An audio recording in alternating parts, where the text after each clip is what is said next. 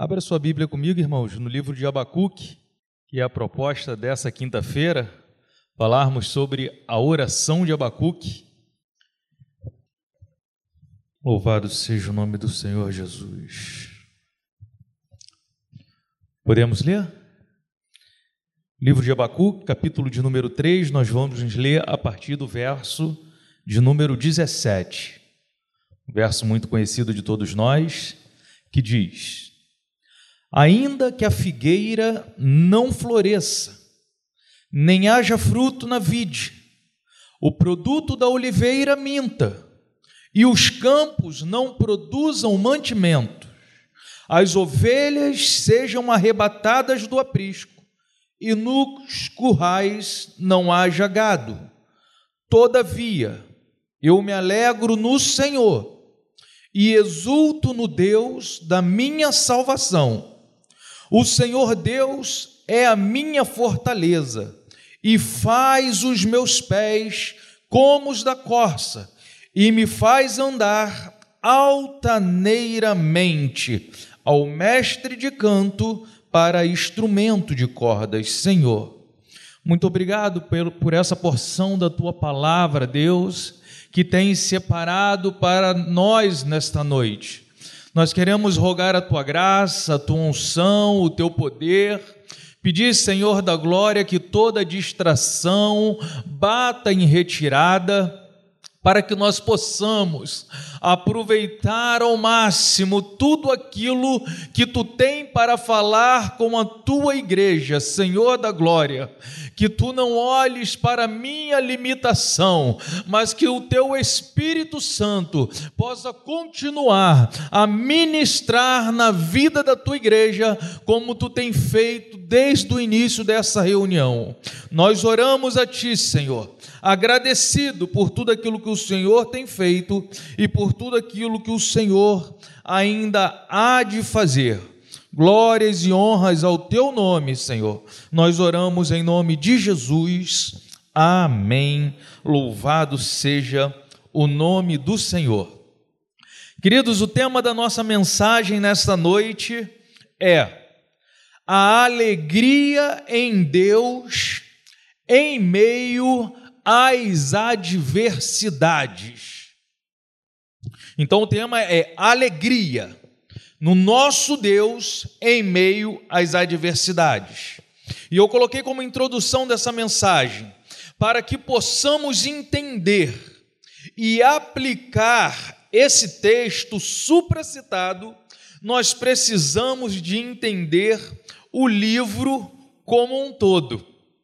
O livro de Abacuque ele é um livro curtinho, ele é um livro que tem apenas três capítulos.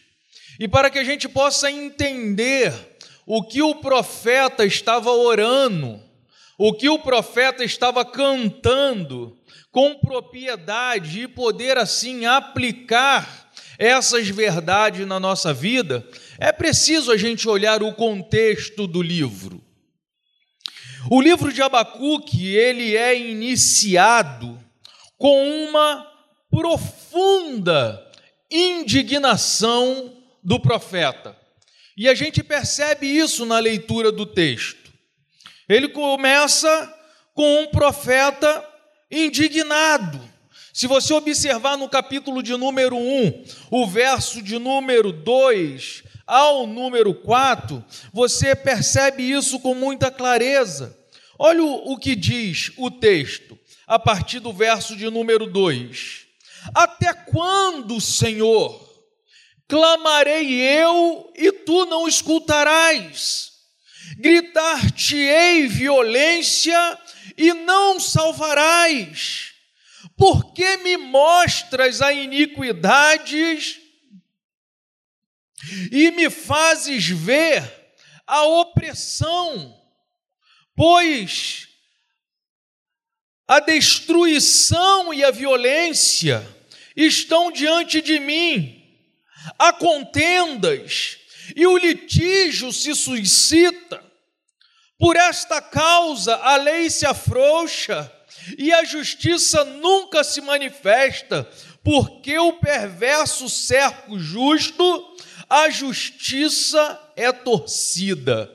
Olha a declaração do profeta ao iniciar o livro. Geralmente os livros proféticos se iniciam assim diz o Senhor, palavra do Senhor a quem há de se dirigir. O livro de Abacuque não, começa com uma indignação: Senhor, até quando? Até quando eu vou estar orando? Até quando eu vou estar clamando? A violência por todos os lados a justiça não é aplicada, e a gente nota essa indignação no profeta. E todo esse relato do profeta era a respeito do seu próprio povo que havia se corrompido. Quando o profeta declama essa indignação, ele estava falando a respeito do povo de Judá, que estava totalmente corrompido. Tudo isso, toda essa indignação era da sua própria nação. E o profeta não entendia, porque o povo estava totalmente corrompido. Mas no meio do povo corrompido, sempre há os remanescentes. E Abacuque era um desses remanescentes. Abacuque orava pelo seu povo: Senhor, tu está me fazendo ver tudo isso e eu tenho clamado, eu tenho orado, eu tenho buscado, mas parece que tu não me escuta, Deus. E aí ele fala que o povo estava vivendo violência, estava vivendo iniquidade, estava vivendo opressão, estava vivendo destruição, havia contenda, havia litígio e havia injustiça, tudo isso no meio do povo de Deus. Não era das outras nações que Abacuque estava indignado, era do próprio povo era do povo que se chamava pelo nome do Senhor. E isso trazia uma profunda indignação ao profeta, porque ele está vendo dentro da sua própria nação tudo isso acontecendo, como o texto que a gente acabou de ler nos primeiros versículos. A indignação do profeta era porque, além de todos os problemas citados, acima, Deus permanecia em silêncio. E aí ele fica mais indignado ainda, porque ele diz: Até quando eu clamarei e tu não vai me responder? E aí eu aprendi, querido, estudando o livro do profeta Abacuque, que às vezes o silêncio de Deus é melhor do que a resposta. Às vezes, querido, quando Deus não fala nada, é bom que a gente se dê por satisfeito, porque quando Deus responde, a resposta pode não ser muito bem aquilo que a gente queira ouvir, e aí cria-se então uma confusão maior ainda. Porque agora chegou o momento em que Deus vai responder para o profeta. E aí você vai ver que o profeta vai ficar agora duplamente abatido vai ficar muito confundido com aquilo que o Senhor respondeu a ele, com a resposta que Deus dá da sua indignação, das suas perguntas. E no capítulo 1, de verso de número 6, está escrito assim: Pois eis que suscita os caldeus, uma nação amarga e impetuosa, que marcham pela largura da terra para apoderar-se de moradas que não são suas. Olha só, queridos, o problema estava dentro do povo. O problema estava em Judá e o profeta estava indignado. Então, ora o Senhor. E quando Deus responde, Deus fala que vai levantar uma nação, vai levantar os caldeus para ser instrumento de justiça contra o seu próprio povo. E aí o profeta agora entra em parafuso, porque ele queria era que o povo se consertasse. A intenção do profeta era que o povo se arrependesse, que o povo voltasse novamente a viver segundo os conceitos e os preceitos do Senhor. Mas os planos de Deus era outro. E isso nós estamos falando de um período que vai que está antecedendo o cativeiro babilônico. Deus disse para o profeta Abacuque: Eu vou levantar um povo amargo, um povo que vai fazer justiça, um povo que vai ser juízo contra o meu povo que me abandonou, que se afastou de mim, que não vive mais segundo aquilo que eu determinei para que eles vivessem. Suscito os caldeus, uma nação impetuosa. E aí eu fiquei pensando que às vezes a resposta de Deus não é agradável e pode causar em nós uma perplexidade. E aí nós vamos ver isso. Nós notamos essa perplexidade em Abacuque quando ele entra na intercessão pelo seu povo. Capítulo 1, verso de número 13, você pode acompanhar na tua Bíblia. Quando o profeta diz assim: Mas Senhor, Tu és tão puro de olhos que não podes ver o mal e a opressão não podes contemplar. Por quê? Pois toleras os que procedem perfidamente e te calas quando o perverso devora aquele que é mais justo do que ele. O profeta não estava entendendo o que Deus estava fazendo. Senhor, tu és um ser puro de olhos. Tu não podes contemplar o mal. Como é que tu pode permitir isso? Permitir que um povo pior do que o teu povo sirva de instrumento de justiça. E eu percebi que o profeta está totalmente abalado quando ele declara esse verso de número 13. Mas o homem de Deus, a mulher de Deus, aqueles que não se dobram e não se afastam do Senhor, são inteligentes, são sagazes, e no momento que o homem e a mulher de Deus não entende muito o que está acontecendo, tem que fazer como Abacuque fez. Quando nós não estamos entendendo nada do que o Senhor está fazendo, a melhor coisa a se fazer é se refugiar na fortaleza. E a nossa fortaleza é Jesus, querido.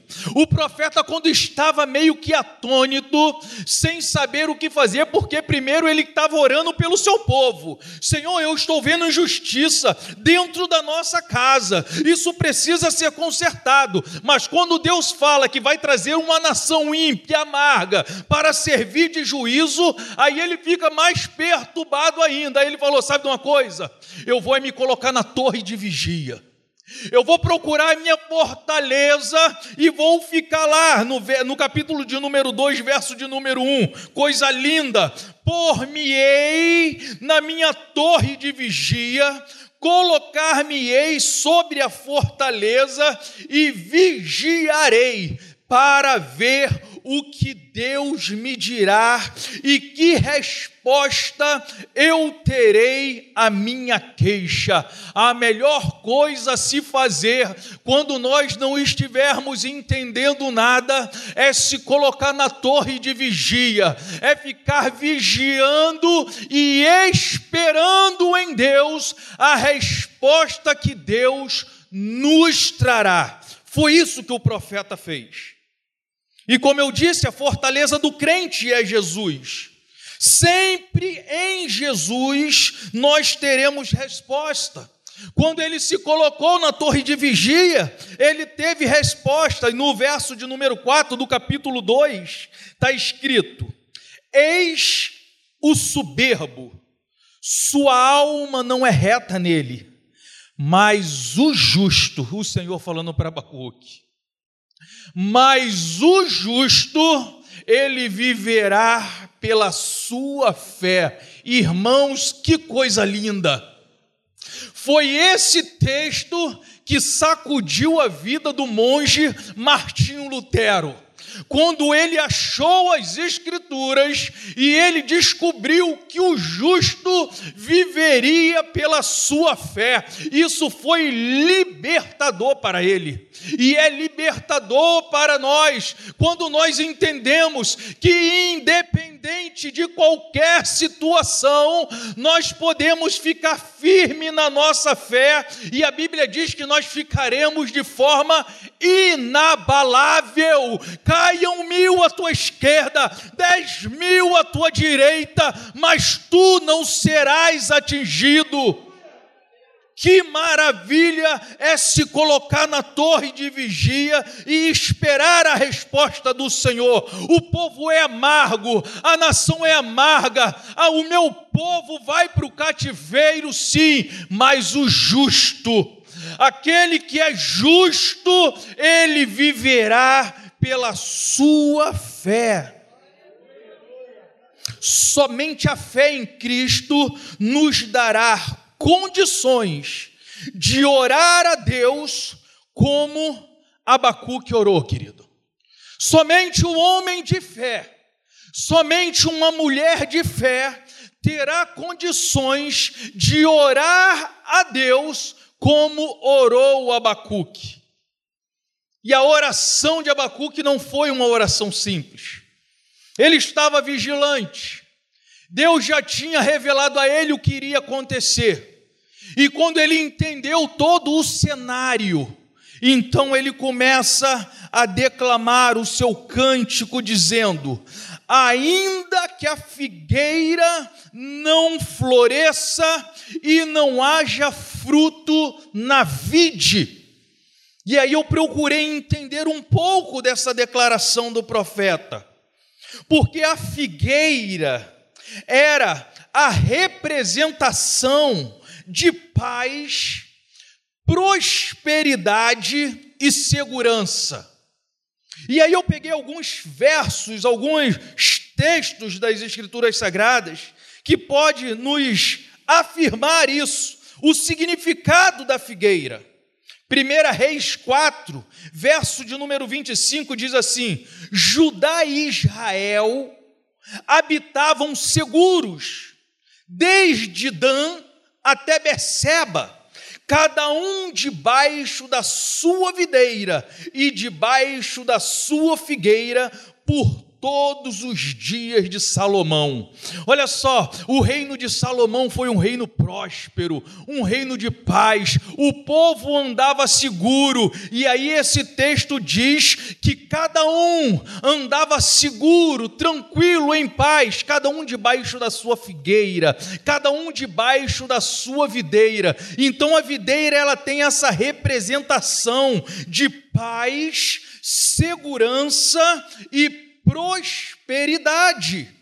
E aí eu peguei um outro texto para que também possa embasar, está em Miqueias 4, verso de número 4, que diz: "Mas assentar-se-á a cada um debaixo da sua videira e debaixo da sua figueira, e não haverá quem os espante, porque a boca do Senhor dos exércitos o disse. Olha que segurança está dizendo a respeito da, da figueira, daqueles que estão embaixo da figueira. A gente vai lembrar daquele texto que quando Filipe vai chamar Natanael. Natanael estava debaixo da figueira e Jesus Cristo disse: Eu te vi, Natanael, quando tu estava debaixo da figueira. Aí ele falou assim: Verdadeiramente tu, é és o mestre. Lembra do texto? Aí, mas, mas por que eu, eu disse que te vi embaixo da figueira? Tu crer que eu que eu sou o Messias, tu vai ver coisas maiores ainda, mas geralmente embaixo da videira, né, uma árvore frondosa com bastante folhas, era onde os homens faziam suas orações, onde eles repousavam seguro. Então a videira representa a figueira, paz, prosperidade e segurança. E quando Abacuque ora dizendo: ainda que a figueira não floresça e não haja fruto na vide, na verdade ele estava dizendo: eu posso não ter paz física, eu posso não prosperar segundo a ótica humana, eu posso não estar seguro mediante a maldade do homem, mas mesmo assim eu me alegro no Senhor. Somente um homem cheio de Deus tem a capacidade de orar dessa forma. Eu posso não prosperar, eu posso não estar seguro diante da maldade da, do ser humano, eu posso não ter paz física, porque Deus nos concede uma paz que excede todo o entendimento, mas a paz natural às vezes falta, e o profeta está falando: ainda que falte tudo isso, no Senhor eu tenho a capacidade de me alegrar. Somente um homem e uma mulher cheio da presença do Senhor é capaz de orar dessa forma. Mas aí eu queria falar um pouco do culto do povo judeu.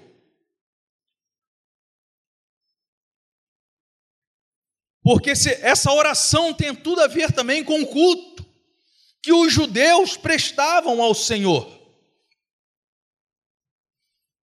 O culto do povo judeu está totalmente ligado com a agricultura. Desde sempre. Desde Caim e Abel. Quando ia à presença de Deus, eles levaram o quê? O fruto da terra. Aquilo que ele tinha colhido de melhor o outro tinha levado do animal cevado. Então, desde sempre, o culto do povo judeu está ligado à agricultura. Deuteronômio 16, 16. Olha o que diz o texto, para embasar essa afirmativa.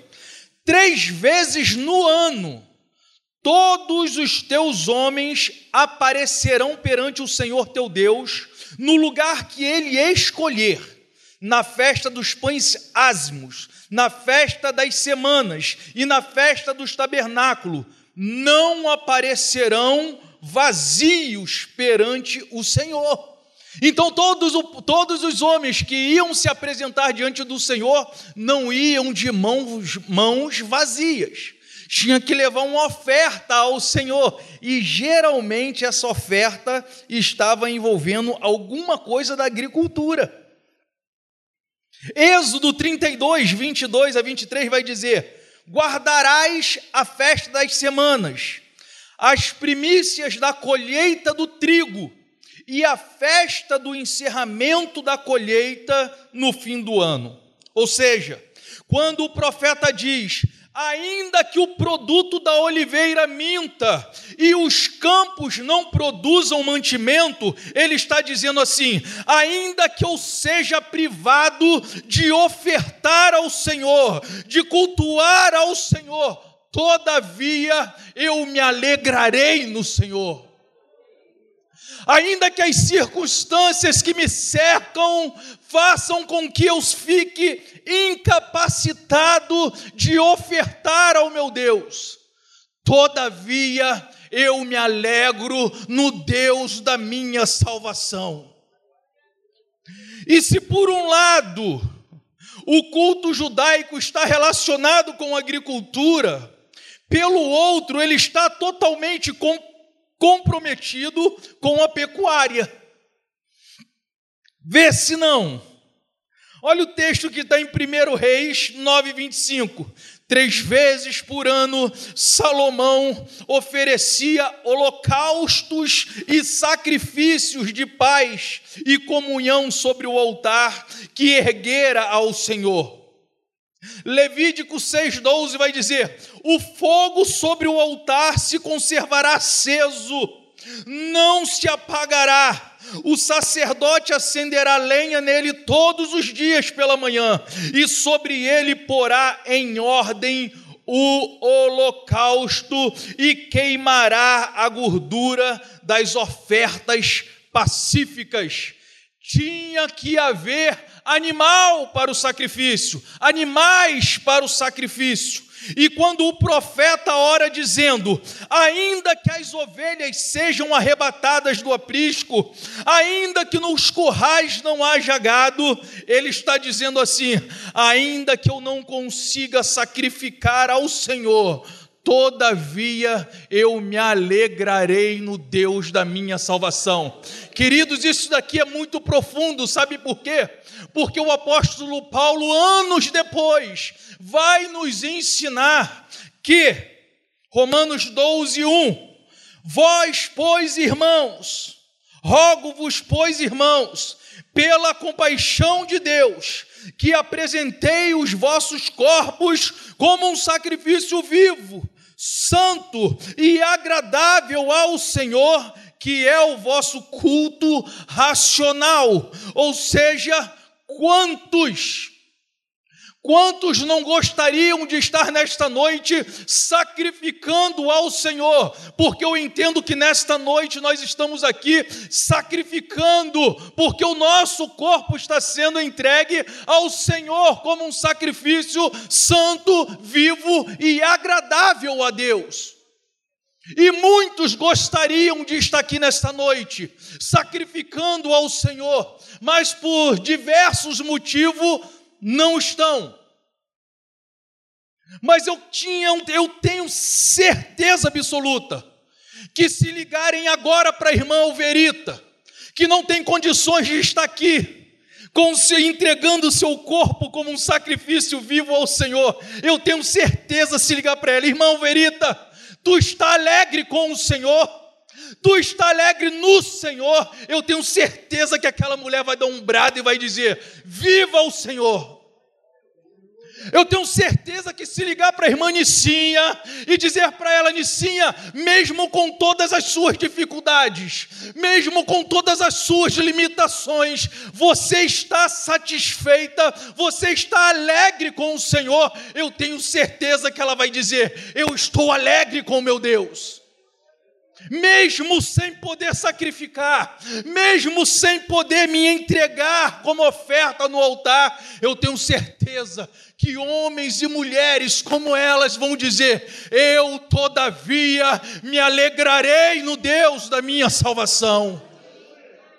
Porque nós não vivemos por vista, nós não vivemos por aquilo que vemos, mas nós vivemos por aquilo que cremos e nós sabemos que aquilo que nós vemos é natural, é humano, é passageiro, mas aquilo que os nossos olhos não conseguem contemplar é eterno, querido. E a Bíblia vai dizer que aquilo que está preparado para nós, que estamos ainda passando por momentos difíceis, sim, e há que possa me piorar. Não sou profeta do caos, mas ainda que piore, aquilo que está preparado para nós, a Bíblia diz que nem olhos viram, nem ouvidos ouviram, nem jamais penetrou no coração do homem aquilo que Deus tem preparado para aquele que espera nele.